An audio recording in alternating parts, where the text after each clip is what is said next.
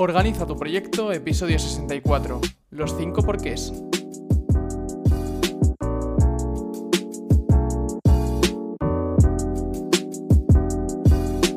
Bienvenidos a un nuevo episodio de Organiza tu proyecto, el podcast en el que hablamos de gestión de proyectos, tecnología y todo lo relacionado con optimización de procesos. En el episodio de hoy vamos a hablar de una herramienta que es súper sencilla y súper completa. Los 5 porqués o los 5 por qué, también se suele llamar así.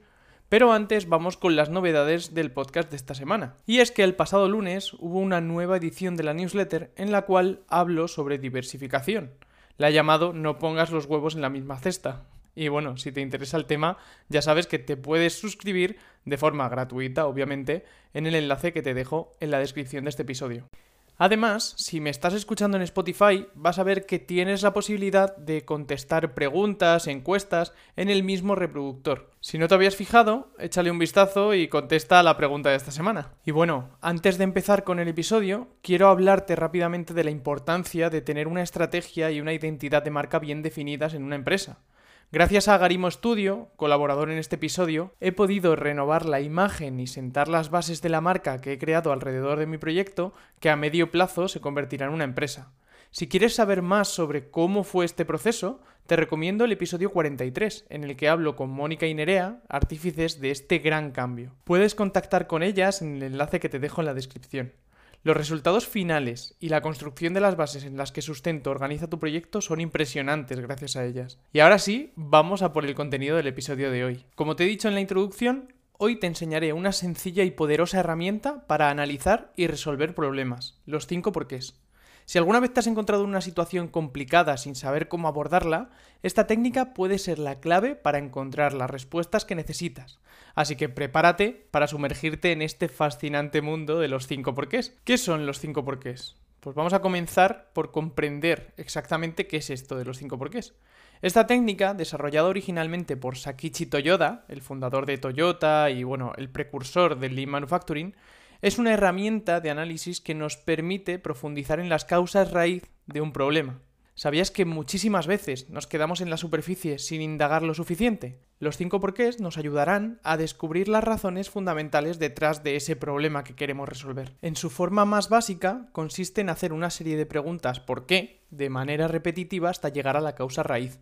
Por ejemplo, si tu proyecto no está alcanzando los resultados esperados, en lugar de quedarte en el problema evidente, debes preguntarte ¿por qué ocurrió esto? y seguir indagando hasta llegar a la raíz del problema. Es decir, cuando ya resuelvas un por qué, volver a hacerte la pregunta de ¿por qué esto? ¿Por qué lo siguiente? ¿Por qué lo siguiente? Hasta que al final llegues a la causa raíz. ¿Cuándo podemos aplicar esta técnica? Pues para analizar errores en un proceso, problemas de calidad, fallos en el rendimiento, vamos, para lo que quieras prácticamente, porque es algo súper sencillo que puedes utilizar incluso en tu día a día.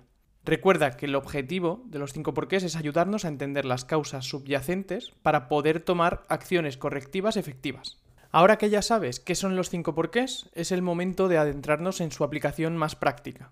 Pero antes vamos a hablar de cómo formular las preguntas adecuadas en cada uno de los niveles. Recuerda que cada porqué debe ser más profundo que el anterior, llevándonos gradualmente hacia la causa raíz. Imagínate que estás enfrentándote a un problema en tu proyecto. Puedes comenzar preguntándote, ¿por qué ocurrió este problema? Luego, basándote en esa respuesta, preguntas nuevamente, ¿por qué sucedió esa razón? Y así sucesivamente hasta llegar a la causa raíz. Ejemplo práctico. Supongamos que estás a cargo de un equipo de desarrollo de software y has notado que los tiempos de entrega se están retrasando constantemente. Aplicando los cinco porqués, podrías descubrir que el retraso se debe a una mala planificación inicial, falta de recursos, comunicación deficiente y finalmente a una falta de formación en el equipo. Una vez que has identificado las causas raíz, Utilizando los cinco porqués podrás tomar medidas para resolver ese problema. En el caso de ejemplo que te he mencionado, podrías implementar un proceso de planificación más sólido, asignar los recursos necesarios, mejorar la comunicación dentro del equipo y proporcionar la formación adecuada. Estas acciones te ayudarán a superar los obstáculos y a mejorar los tiempos de entrega de tu proyecto. Otro ejemplo práctico puede ser el siguiente. Imagínate que han disminuido las ventas de tu empresa. Pues el primer por qué sería ¿por qué han disminuido las ventas de mi empresa? La respuesta es que los vendedores no han llegado a sus metas mensuales. El siguiente por qué sería ¿por qué no han llegado los vendedores a sus metas mensuales? Respuesta porque no han tenido tiempo para concentrarse en sus ventas.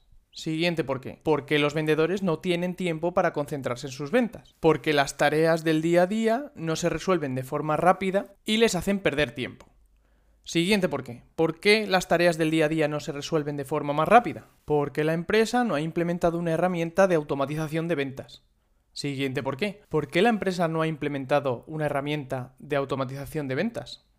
Y así seguiríamos hasta que llegamos al final y vemos el por qué no hemos conseguido el objetivo de ventas mensuales. Como ves, es algo súper sencillo que nos hace llegar a la raíz de ese problema. Ahora vamos a ver los beneficios y los desafíos de los cinco porqués. Esta técnica ofrece varias ventajas, como la identificación de las causas raíz, la posibilidad de tomar acciones correctivas efectivas y el fomento de un enfoque analítico en la resolución de problemas.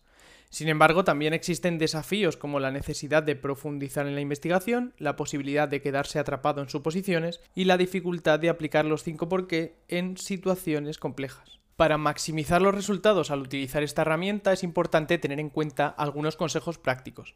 Primero, mantén una mente abierta y evita prejuicios. Segundo, involucra a todas las partes interesadas relevantes en el proceso de análisis. Y tercero, registra todas las respuestas y conclusiones obtenidas durante el ejercicio de los cinco porqués para futuras referencias. Esta herramienta es tan sencilla que la vas a poder utilizar sin importar el sector en el que trabajes ni a lo que te dediques. Allá donde haya un problema, vas a poder utilizarla. Y por desgracia, estamos rodeados de problemas en todas partes. En el sector industrial, que es en el que llevo yo más de seis años, los cinco porqués han ayudado a identificar y solucionar problemas de calidad en la línea de producción, lo que ha llevado a mejoras significativas en la eficiencia y en la satisfacción del cliente. Otro caso interesante es el del sector de los servicios, ¿no? Donde los cinco porqués se han utilizado para analizar y resolver problemas relacionados con el servicio al cliente, lo que ha llevado a una mayor retención de clientes y a la mejora de la reputación de las empresas. En cada uno de estos casos se lograron identificar las causas raíz de los problemas y se implementaron soluciones efectivas gracias a los cinco porqués Además, siempre se extraen valiosas lecciones aprendidas que se pueden aplicar en situaciones similares en el futuro. Por último, para cerrar este episodio, que va a ser un pelín más corto de lo habitual, quiero cerrar con cinco consejos para la utilización de esta herramienta.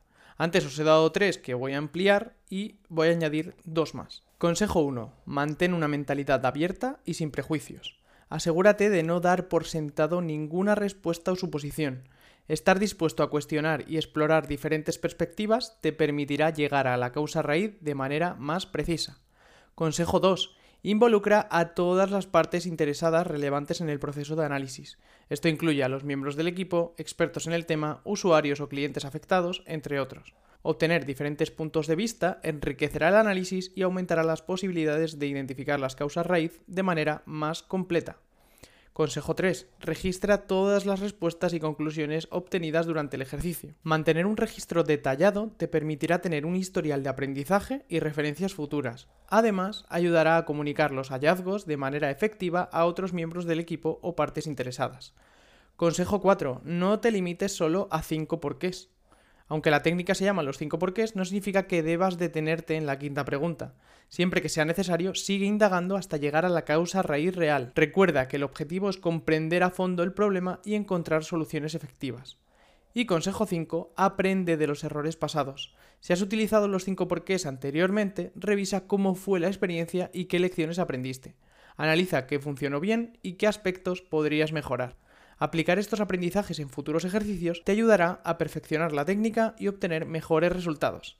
Estos consejos te van a ser de gran utilidad al aplicar los 5 porqués en tu proyecto. Recuerda que esta técnica requiere práctica y paciencia a pesar de ser tan sencilla, pero con el tiempo se convertirá en una herramienta poderosa para resolver problemas y mejorar la eficiencia de tus proyectos. Pues hasta aquí este episodio, espero tu respuesta en la encuesta si me escuchas desde Spotify y te espero por la newsletter y el canal de Telegram que son gratuitos y tienes los enlaces en la descripción de este episodio. Muchísimas gracias por valorar con 5 estrellas y darme tu opinión sobre el podcast en la plataforma que lo escuches.